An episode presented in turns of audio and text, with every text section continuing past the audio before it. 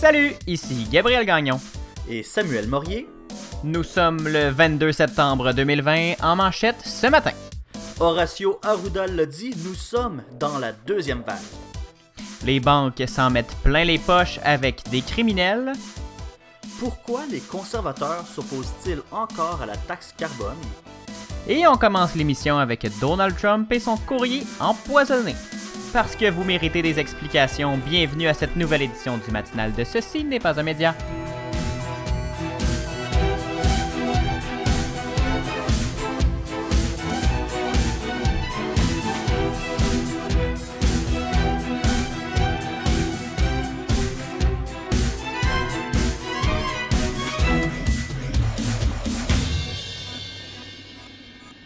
Bonjour Samuel.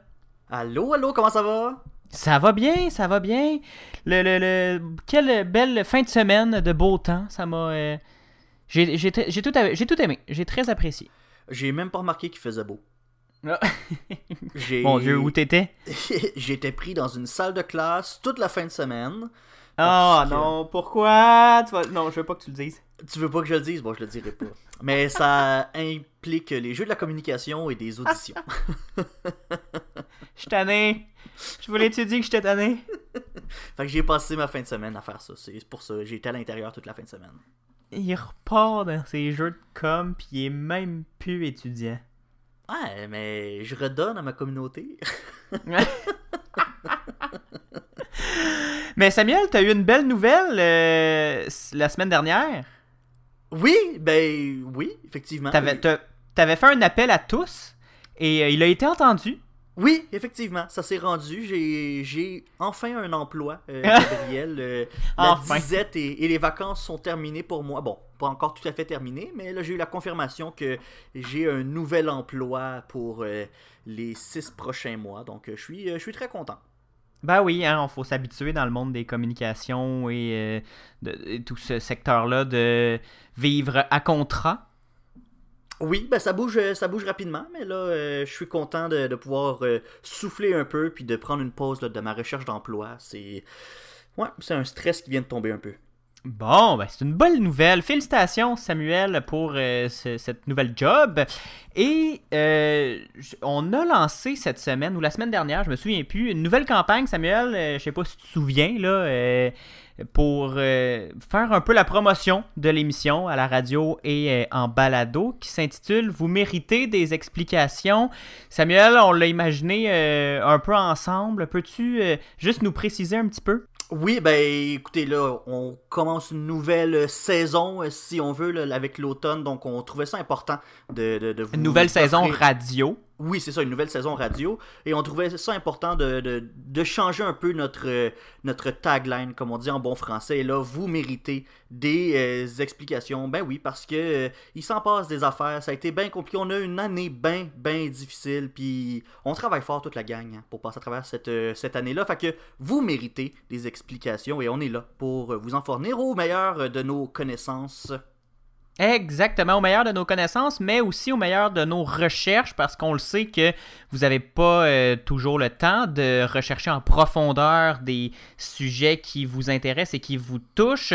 Donc, on prend le. le- on essaye de, vous décortiquer l'actualité et de vous. euh, de, de vous permettre de mieux comprendre, comme tu l'as dit Samuel, le monde qui nous entoure parce que euh, il s'en passe des affaires et c'est pas toujours simple à comprendre, mais c'est important de le comprendre.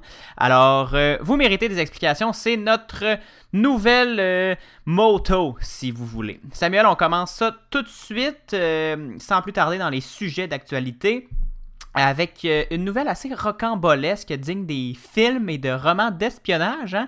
Une lettre empoisonnée aurait été envoyée à la Maison-Blanche, adressée à Donald Trump, et elle proviendrait du Canada. Comment ça, les Canadiens en veulent autant à Donald Trump? Mais écoute, Gabriel, je sais pas si tu as écouté la série Breaking Bad, mais en tout cas, les amateurs de cette série-là connaissent bien la ricine ou la ricine, qui est un poison extrêmement puissant, et on l'a vu à plusieurs reprises dans cette émission-là, mais. Écoute, euh, ça a l'air, ce poison-là, c'est pas juste de la fiction. Il y a quelqu'un qui a bel et bien tenté d'empoisonner une autre personne avec cette ricine, et ce quelqu'un, ben, c'est nul autre que Donald Trump, le président des euh, États-Unis. Et euh, la ricine, là, pour vous mettre en contexte, c'est un poison d'origine végétale et c'est le, le, poison d'origine végétale le plus puissant au monde. Il est 6000 fois plus puissant que le cyanure. Donc, c'est une substance mortelle en cas d'ingestion, d'inhalation et d'injection. Et on n'a aucun antidote connu contre ce poison-là. Donc vraiment, c'est, euh, c'est pas de la petite bière, comme on dit, hmm. mais heureusement, l'enveloppe a été interceptée. Et là, il y a une enquête qui a été immédiatement déclenchée par euh, la police fédérale américaine. Il y a le FBI qui soupçonne que la lettre proviendrait du Canada. Et il y a même une photo qui a été publiée par euh, CNN. Et cette photo-là laisse croire que l'enveloppe aurait transité par Montréal. Et c'est ce qui a justement donné un peu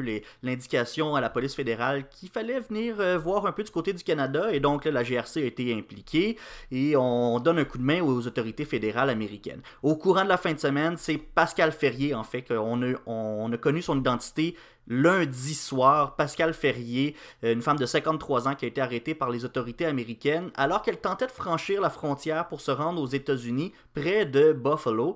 Et c'est elle qui est suspectée d'avoir envoyé la dite, la dite lettre contenant du poison. Et euh, là, euh, bon, ce détail-là n'est pas encore confirmé par les, euh, les autorités américaines, mais c'est NBC News et CNN qui ont rapporté que cette femme-là était en possession d'une arme à feu au moment de hmm. son arrestation. Donc là, ça vient un peu aussi changer un peu la donne. Et comme je vous parlais de la GRC qui donne un coup de main aux autorités américaines, bien, la GRC qui collabore, on a même fait lundi une opération majeure dans un logement de Saint-Hubert qui est sur la rive sud de Montréal. On n'a pas encore la confirmation que c'est le logement de Madame Pascal Ferrier, mais euh, il y a un lien qui est très très fort entre ce logement-là et euh, la, suspecte. On a même fait euh, évacuer les résidents de, l'immeuble à logement pour, pour éviter qu'il y ait une contamination ou un contact avec des substances dangereuses. Et Pascal Ferrier qui sera officiellement accusé aux États-Unis de, euh, pas demain, aujourd'hui, pardon. Euh, en fait, c'était supposé être lundi, mais son, euh, son, apparition en cours a été reportée à aujourd'hui. Donc, on va avoir des nouvelles plus tard dans la journée dans, ce dossier-là. Mais vraiment, moi, j'ai été surpris de voir ça une guerre, euh, pas une guerre, mais une arme bactériologique comme ça, euh, mhm, envoyée par la poste. Ça, oui, ça fait. Euh, ouais, c'est ça, plus chimique que bactériologique, mais ça, ça me fait vraiment penser à des films d'espionnage ou, ou, des choses comme ça. on dirait que c'est, c'est plus grand que nature, cette nouvelle-là. Ben oui, Saint-Hubert au cœur d'une. D'un, d'un roman d'espionnage. On aura tout vu en 2020, Samuel. On s'en sort pas. Non, effectivement. C'est vraiment une histoire de fou, Gabriel. Oui, merci Samuel pour ces précisions. On s'en va tout de suite en musique si tu le veux bien. On s'en va écouter Marguerite Remix par Virginie B, une artiste très populaire sur les ondes de CFAC 88.3.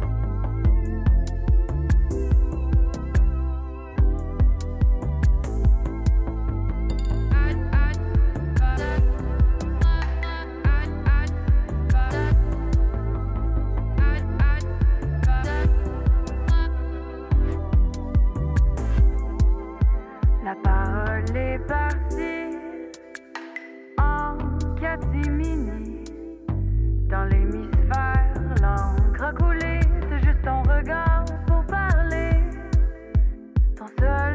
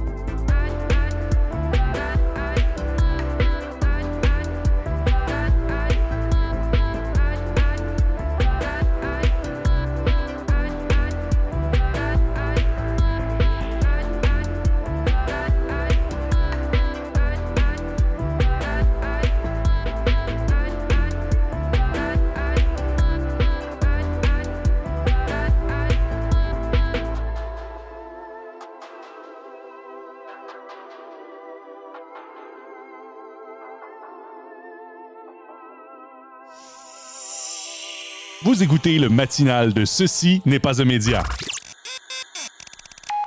On vient d'écouter Marguerite Remix par Virginie B et on passe au prochain sujet parce que, ah ben, en fait, avant d'aller dans des sujets plus sérieux et plus sombres, Gabriel. Sérieux entre guillemets, là. Oui, oui, sérieux. Ben, c'est quand même un show sérieux qu'on a pour vous aujourd'hui, hein, quand même. Mais euh, tu voulais revenir sur quelque chose de plus léger, sur la soirée des prix euh, Gémeaux. Nos séries préférées ont remporté plusieurs prix et l'Académie a salué le travail des salles de nouvelles à la télé. Vraiment un hommage qu'on a fait aux journalistes. Oui, Samuel, euh, c'est un gala animé par Véronique Cloutier et euh, organisé par l'Académie canadienne du cinéma et de la télévision en collaboration avec Radio-Canada une soirée euh, sous le thème de la pandémie, évidemment, et mhm. euh, à la veille de, cette déclaration de deuxième vague de COVID-19 au Québec. Et c'était un, un, gala très, même si euh, les gens étaient à deux mètres, même si la salle était à moitié pleine, hein, parce que les rassemblements sont de taille limitée. On a eu une soirée très chaleureuse, euh, euh, dans la sobriété, mais très agréable aussi. C'était un beau gala selon euh, plusieurs commentateurs et selon les extraits que, que j'ai pu regarder. Je ne l'ai pas écouté en direct, mais j'ai regardé plusieurs extraits sur le web. Et sans surprise, euh, District 31, Samuel, remporte plusieurs prix, trois exactement.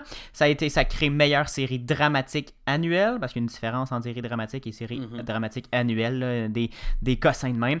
Euh, les, les, autres finalistes de cette euh, catégorie-là, pardon, étaient L'échappée, l'heure bleue, toute la vie et une autre histoire. Elle a aussi remporté le prix du public, parce qu'à 1,6 million de téléspectateurs, on se rend bien compte qu'il y a beaucoup de gens qui aiment ça. Et Michel Charette, qui est Bruno dans la série, a remporté le prix du meilleur premier rôle masculin dans une série dramatique. Côté euh, télé-réalité, Samuel, c'est Élise Marquis pour l'émission Les Chefs qui a remporté la statuette. C'est pas Jay du Temple pour Occupation Double ou Marie-Ève Janvier pour L'amour est dans le pré qui a remporté le prix, c'est les chefs, accompagné de bien sûr son euh, co-animateur Michel Vézina, qui est un euh, Daniel Vézina, pardon, qui est un, chef et aussi le, juge en chef de l'émission. Mention spéciale à notre euh, amie et collaboratrice Maude Saunier, Samuel, l'émission sur laquelle elle a travaillé pendant quelques saisons, La Vraie Nature, a remporté le prix de la meilleure émission d'entrevue ou de ah. talk show. Félicitations Maude. Ben oui, on salue la vraie nature et on salue euh, les anciens collègues de Maude Saunier qui aujourd'hui, Maude, est à la radio au week-end 99.5 à Montréal. Une belle carrière pour Maude qui s'amorce déjà. Et bien sûr, la série C'est comme ça que je t'aime remporte le prix de la meilleure dramatique devant deux autres euh, excellentes séries, La Faille et Fragile. Mais je pense que C'est comme ça que je t'aime mérite ce prix-là, avoir la critique quasi unanime positive mhm, pour ben cette émission-là. Et en terminant, Gabriel, le Grand Prix de l'Académie a été remis à un secteur qui nous touche particulièrement. Je pense à tous ceux qui savent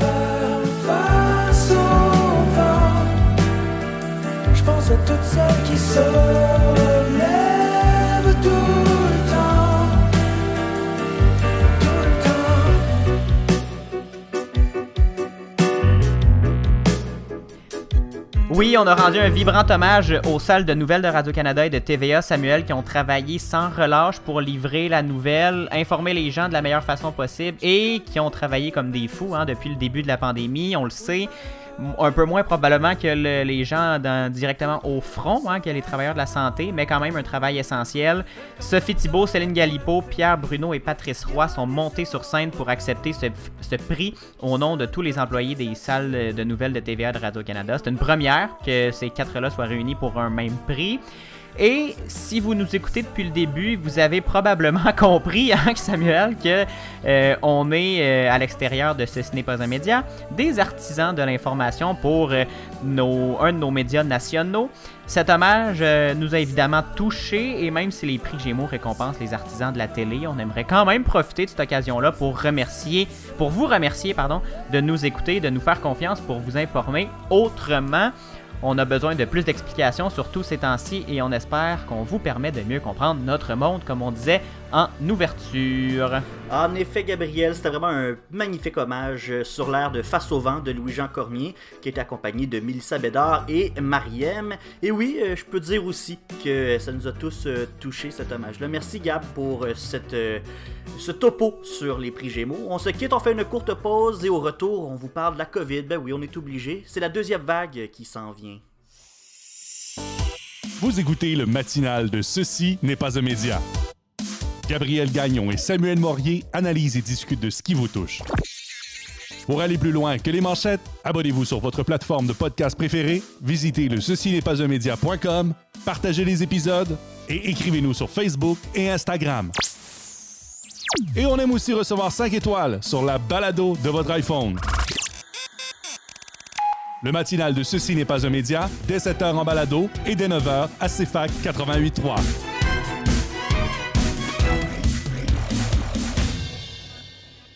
à CFAC 88.3 à Sherbrooke et en balado. Ceci, le matinal de Ce n'est pas un média se poursuit et depuis quelques semaines, Samuel, on observe une augmentation du nombre de nouveaux cas de COVID-19 et là, on parle vraiment de deuxième vague. On on savait pas trop si elle s'en venait, si elle allait s'en venir, mais là, c'est confirmé. Horacio Arruda l'a dit. La deuxième vague est officiellement commencée. Ouais, c'est ça, Gabriel. Hein? Euh, c'est pas nous autres qui, qui parlent de deuxième vague, c'est Horacio Arruda qui l'a dit en conférence de presse. Les chiffres de la fin de semaine et de lundi ont poussé euh, le, le, docteur Arruda à faire cette déclaration-là. Lundi, on enregistrait 586 nouveaux cas en 24 heures. Il y a trois régions qui sont passées à la catégorie orange, donc la région de Montréal, Capitale-Nationale et Chaudière-Appalaches. Et selon le docteur Arruda, ce ne sera pas très long avant que certaines régions passent au rouge, qui est le niveau d'alerte maximal selon euh, la nouvelle catégorisation du gouvernement provincial. Fait qu'on peut dire, Gabriel, que le retour, que le virus est de retour en force. Il est présent partout au Québec. Il n'y a pas une région qui, qui qui, est, libéré de ça. Là, vraiment, il faut faire attention partout au Québec euh, euh, avec le mhm. coronavirus. Il ne faut pas faire euh, n'importe quoi. Et les, les autorités implorent la population à collaborer et à améliorer leur comportement individuel si on veut être capable de vivre un temps des fêtes relativement normal. Parce que oui, on est peut-être juste au mois de septembre, mais on a déjà le temps des fêtes dans la ligne de mire parce que souvent, c'est là qu'on se rejoint en famille puis on veut pas que ça éclate pendant le temps des fêtes puis on veut pas nécessairement non plus que ça éclate avant le temps oh des mon Dieu, parle-moi pas d'annuler Noël. ben c'est ça, fait que si on veut être capable de passer un Noël, il faut qu'on prenne des mesures maintenant. C'est pas le temps de, se dire, ben là, j'habite loin de Montréal, euh, euh, ça me touche pas. Non, ça touche vraiment tout le monde. Et ben oui, puis on l'a vu, on l'a vu Samuel avec euh, cette éclosion de, multiples cas dans le Bas-Saint-Laurent. Hein. C'est pas, on ben est loin là, de Montréal et il y a, de, y a des dizaines et dizaines de cas qui s'ajoutaient à chaque jour. Mm-hmm.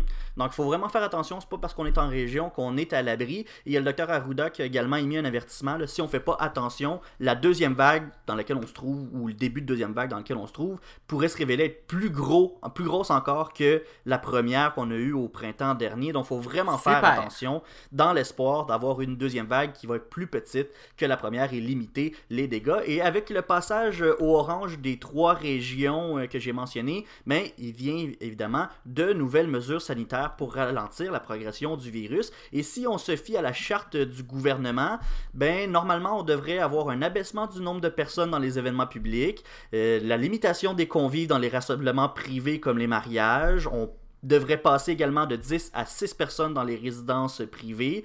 Normalement, le gouvernement aussi prévoyait une fermeture des bars, des tavernes, des brasseries, des casinos. On voulait euh, faire une restriction dans, la restauration. On, voulait fermer les, euh, les, salles à manger pour seulement faire de la livraison du pour emporter. Le déplacement dans les régions, Normalement, il n'est pas interdit, mais il est très déconseillé. Mais comme je l'ai dit, ça c'est en temps normal selon la, la, charte que le gouvernement nous a proposée il y a quelques semaines. Parce que mhm. même s'il y en a trois qui trois régions qui tombent dans cette catégorie-là maintenant, le gouvernement a décidé de ne pas tout à fait appliquer euh, à la lettre ces mesures-là qui sont associées avec euh, l'alerte orange.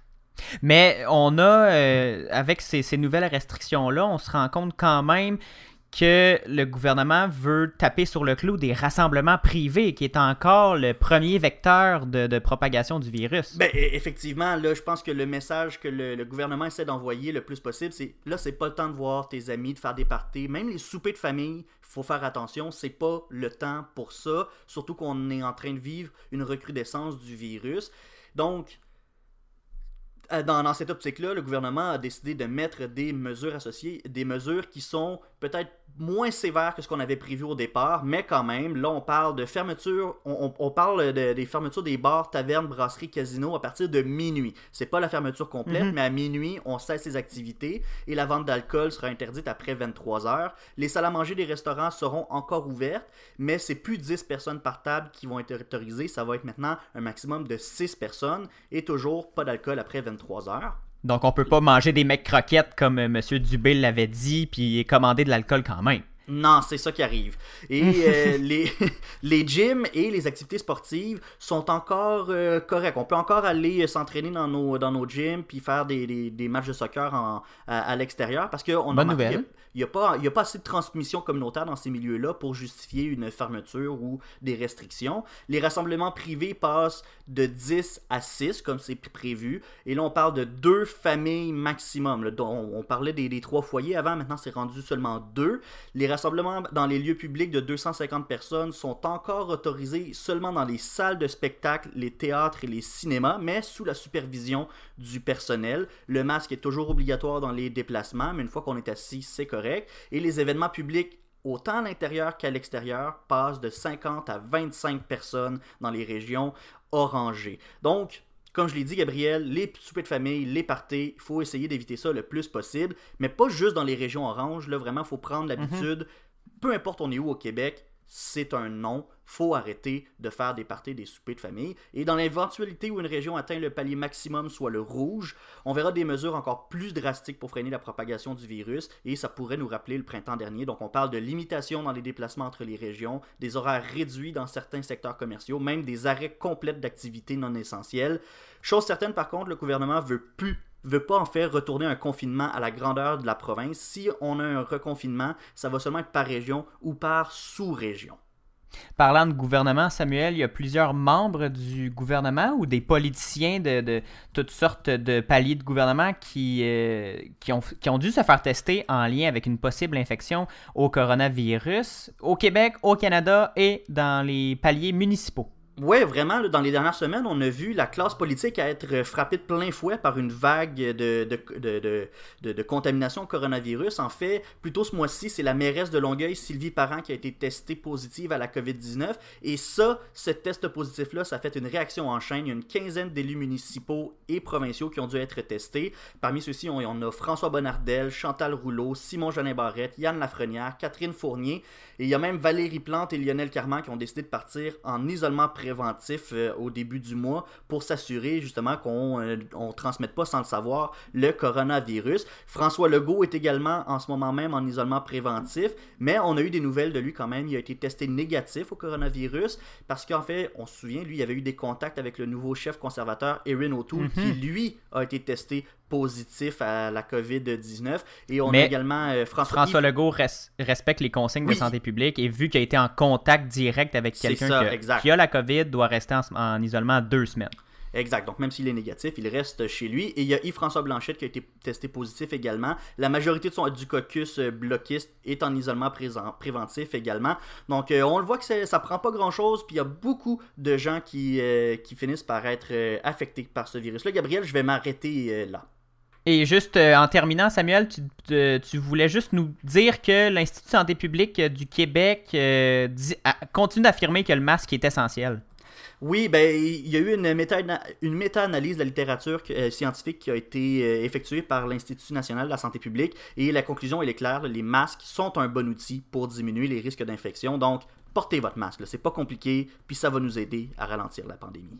Merci Samuel pour ces précisions. On va continuer évidemment de suivre l'évolution de la pandémie. Maintenant qu'on est en deuxième vague, ben l'information COVID reprend de plus belle, repart euh, encore plus rapidement qu'elle allait. Merci Samuel de nous tenir au courant. Ça me fait plaisir, Gabriel. On enchaîne tout de suite. Le temps file. Une énorme fuite de documents obtenus par BuzzFeed News et partagés avec le Consortium international des journalistes d'enquête démontre à quel point les banques profitent du crime et s'en mettent plein les poches avec des transferts d'argent douteux.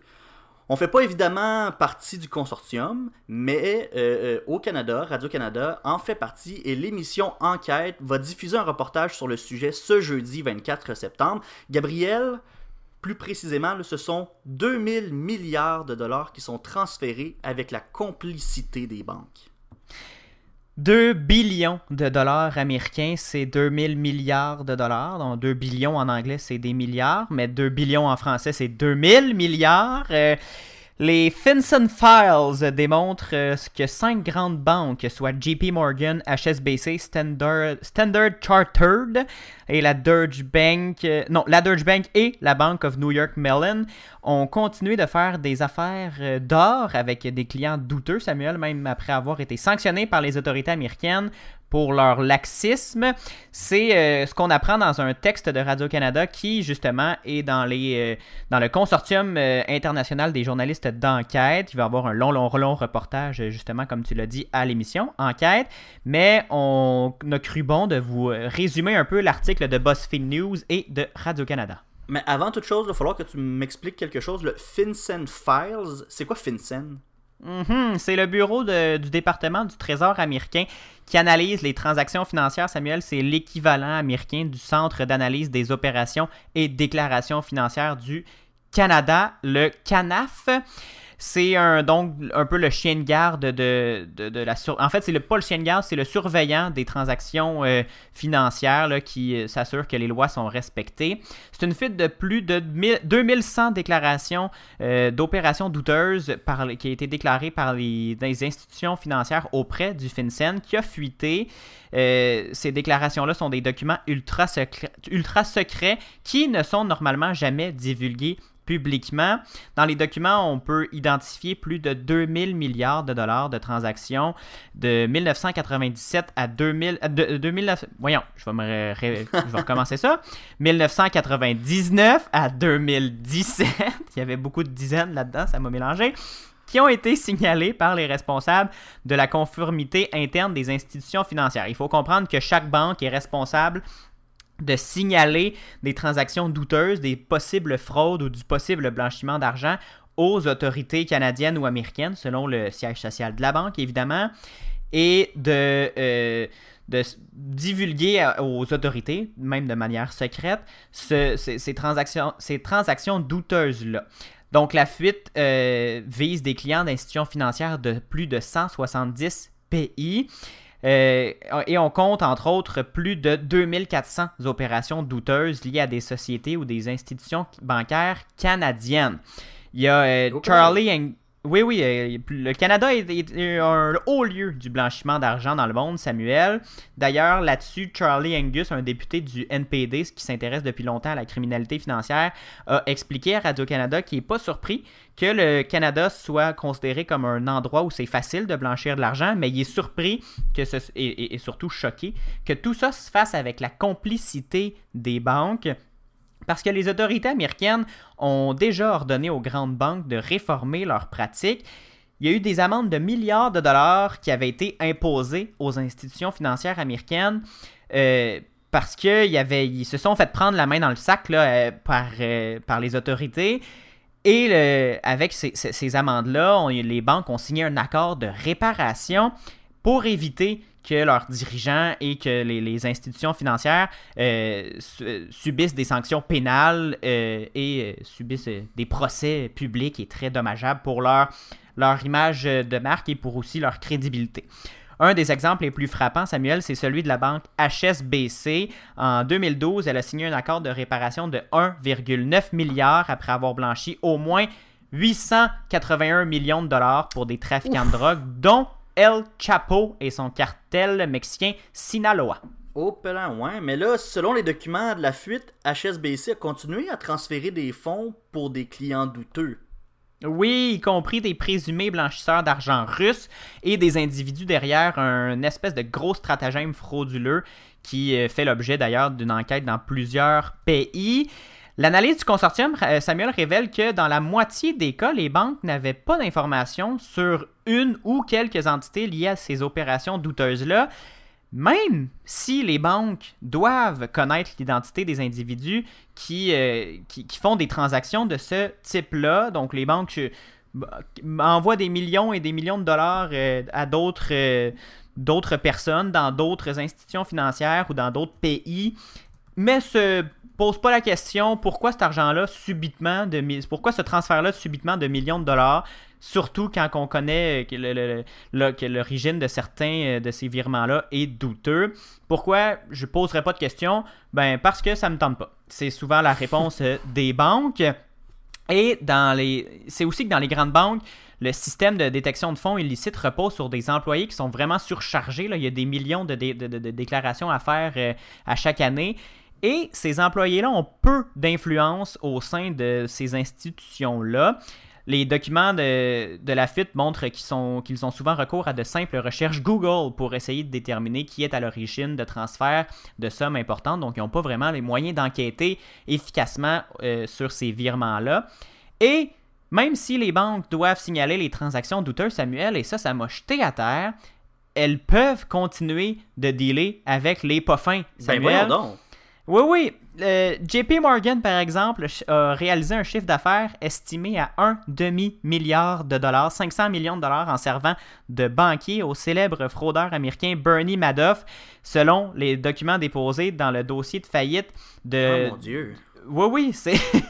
Et on n'est pas sorti de l'auberge, Samuel, parce que le- le- le- les banques encaissent des, les, frais de transaction de, ces, transactions douteuses-là. Mais euh, même si elles savent très bien qu'elles sont, euh, illégales ou possiblement illégales, donc euh, il n'y a aucun incitatif pour ces banques-là de refuser ces, transferts-là. Les- le FinCEN recueille plus de 2 millions de déclarations d'opérations douteuses chaque année, Samuel. L'organisation ne compte pourtant que 270 employés et bien souvent, ces déclarations-là restent sur la tablette, à moins que des policiers n'en fassent spécifiquement la demande. Donc, les banques s'enrichissent avec euh, des transactions de, blanchiment d'argent et les autorités n'ont aucun moyen de les en empêcher. Ah mon dieu. Puis là, pendant ce temps-là, des banques peuvent choisir de poursuivre leurs opérations avec des clients douteux, puis continuent à empocher les frais. Ben oui, puis pendant ce temps-là, les gens, il y a des gens qui ont de la misère à payer leur hypothèque et qui pourraient perdre leur maison si, euh, si la banque le veut. Ouais, ouais, ouais. Hey, Gabriel, on va s'arrêter, là, on va se changer les idées un peu, on va aller écouter de la bonne musique. 21 Days par Geoffroy, c'est une excellente tune qui est sortie en 2019, mais encore aujourd'hui, elle est encore très très bonne, on s'en va écouter ça. Au retour, je vous parle de la taxe carbone.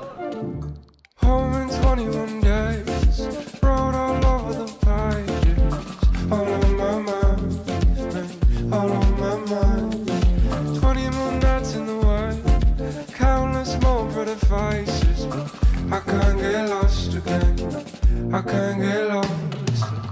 Days gone wasted. I wanted all the action.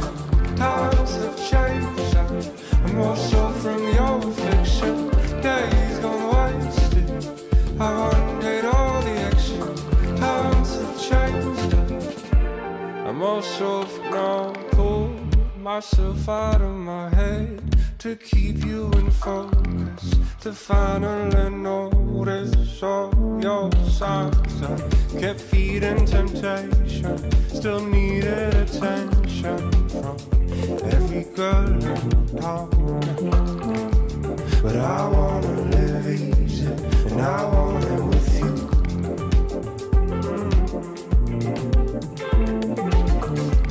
Yeah, I wanna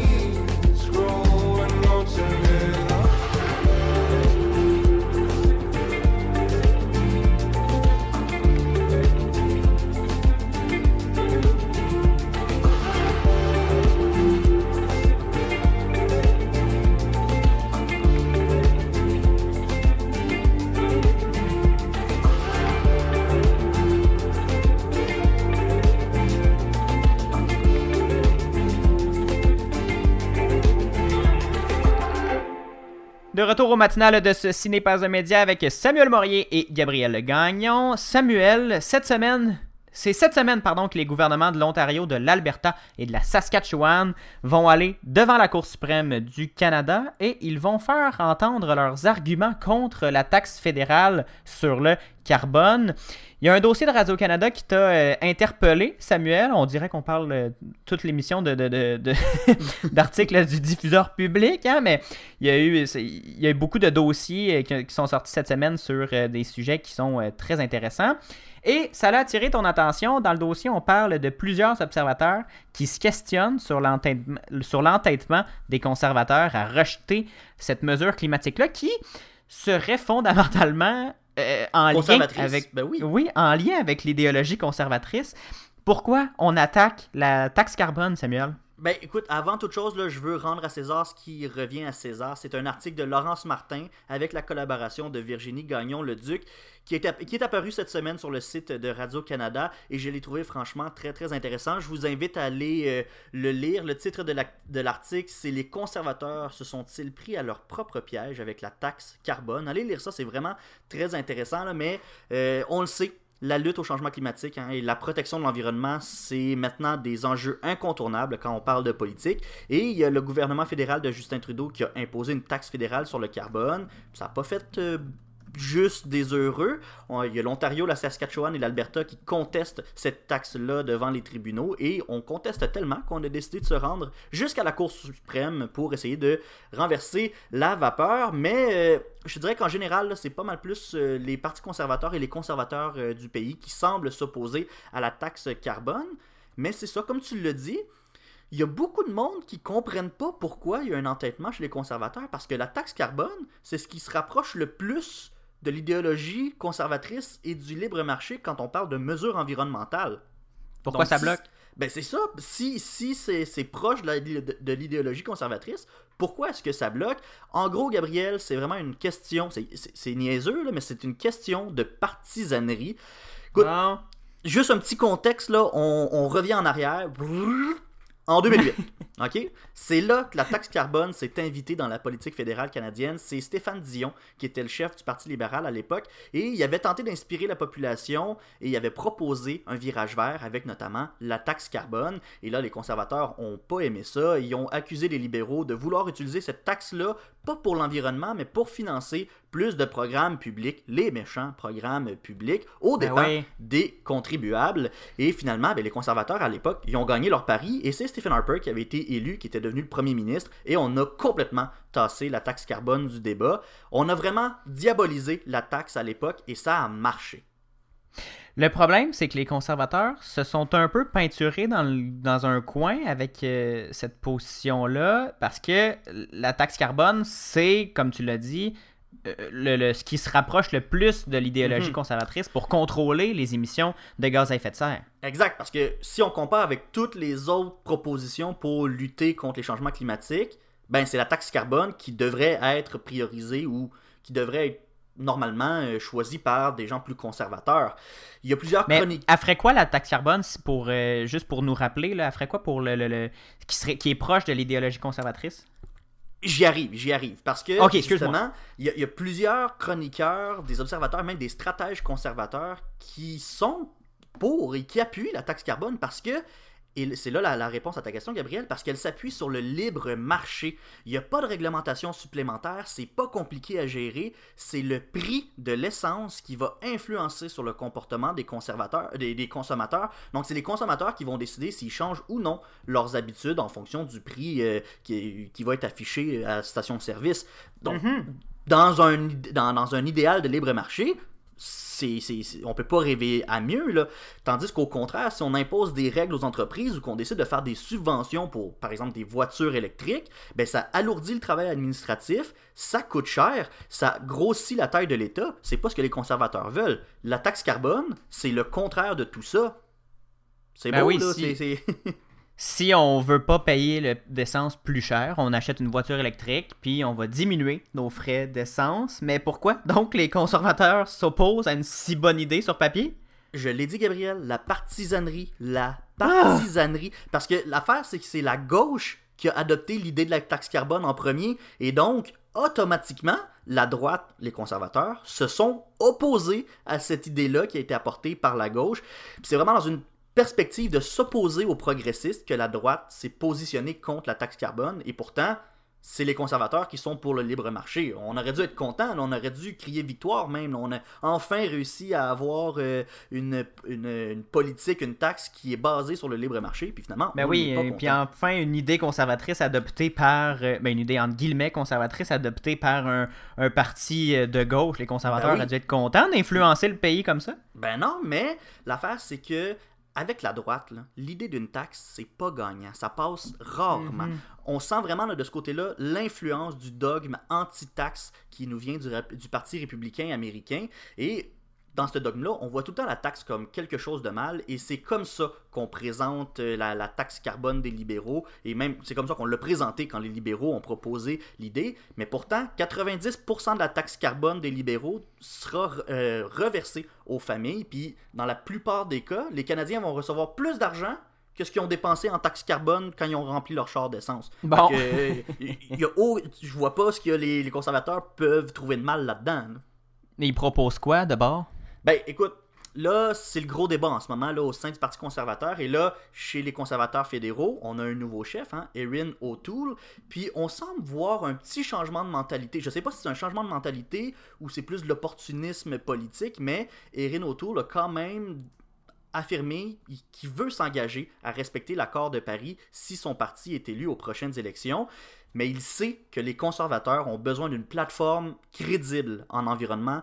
Ils ont besoin d'un plan solide pour convaincre les électeurs de, les élire aux prochaines élections. Et donc, dans les mesures qu'on propose, qu'on parle beaucoup dans, dans les rangs conservateurs, ben, ce sont des subventions aux entreprises vertes, puis Ah. On parle d'obliger les gros pollueurs à investir massivement pour réduire l'empreinte écologique. Gabriel, j'ai parlé de subventions puis de paperasse tantôt que ça, ça Ben oui. pas plaisir aux, aux conservateurs. Ça va juste augmenter la taille de l'État. C'est pas ça que les conservateurs ils veulent.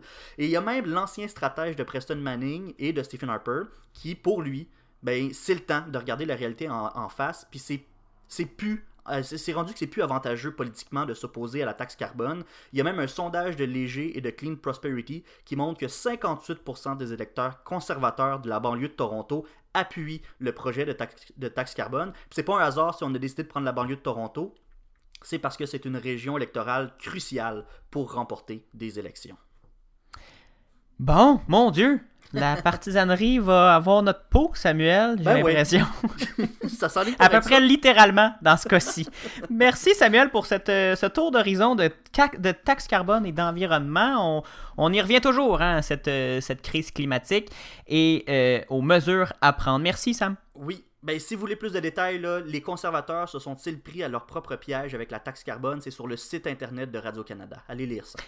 Par Laurence Martin. On se laisse pour deux minutes si vous nous écoutez, si vous nous écoutez à CFAC au 88.3 FM et on se laisse pour à peine une seconde si vous nous écoutez au balado. Au retour, je vous parle de d'iOS 14 qui fait beaucoup jaser depuis euh, sa sortie la semaine dernière. À tout de suite. Vous êtes de retour au matinal de Ceci n'est pas un média avec Gabriel Gagnon et Samuel Morier. Et là, Gabriel, on fait un peu de convergence. Ok, Oui. On, on- on a un segment sponsorisé par gabgagnon.ca. Je sais pas c'est qui Gab Gagnon, Ben oui. mais hein, Il y a euh, des, euh, il y a des, il y a sites des carrés. Il y a des carrés de publicité pour euh, le balado sur gabgagnon.ca. On va faire l'inverse. Ben oui, c'est ça. Et là, il a décidé de sponsoriser ce segment-là parce que tu reviens sur les, nouveautés d'iOS 14. C'est sorti la semaine dernière et il y a quelques nouveautés qui sont dignes de mention dans une émission d'actualité. Premièrement, Apple sert encore, et là je souligne le mot encore, la vis aux applications qui abusent des permissions d'accès aux caméras et aux micros. Oui, Apple sert la vis à plusieurs, euh, plusieurs secteurs d'activité de, de- des applications, plusieurs secteurs d'activité économique aussi avec cette nouvelle mise à jour. Ça soulève beaucoup de questions sur le pouvoir qu'Apple a euh, avec son iOS et son iPhone et son iPad. Elle a un, un énorme pouvoir d'influence et elle l'utilise pour le moment à des fins de protection de la vie privée et ça, ça sourit, ça fait plaisir aux, euh, aux, poss- aux propriétaires d'iPhone. Ben oui. La, la plus récente mise à jour euh, oblige les applications, en fait, on, avait déjà le, besoin de, de- de demander une autorisation pour utiliser la caméra ou le micro. On se souvient que si on, installe Snapchat pour la première fois, euh, la- l'application va nous demander d'avoir accès à la caméra et au micro pour prendre des photos et enregistrer des, euh, vidéos. Et cette fois, avec euh, iOS 14, on rajoute une couche. Dès que le micro est, utilisé par n'importe quelle application, que ce soit une application euh, de, de vidéo ou de, de- de- de- de- d'enregistrement vocal ou même la- l'application téléphone officielle, il va- vous allez avoir un petit point orange dans le haut de l'écran qui va vous, euh, vous expliquer clairement, qui va vous identifier clairement que quelqu'un, quelque chose écoute, qu'il y a une commande euh, vocale qui est euh, envoyée quelque part.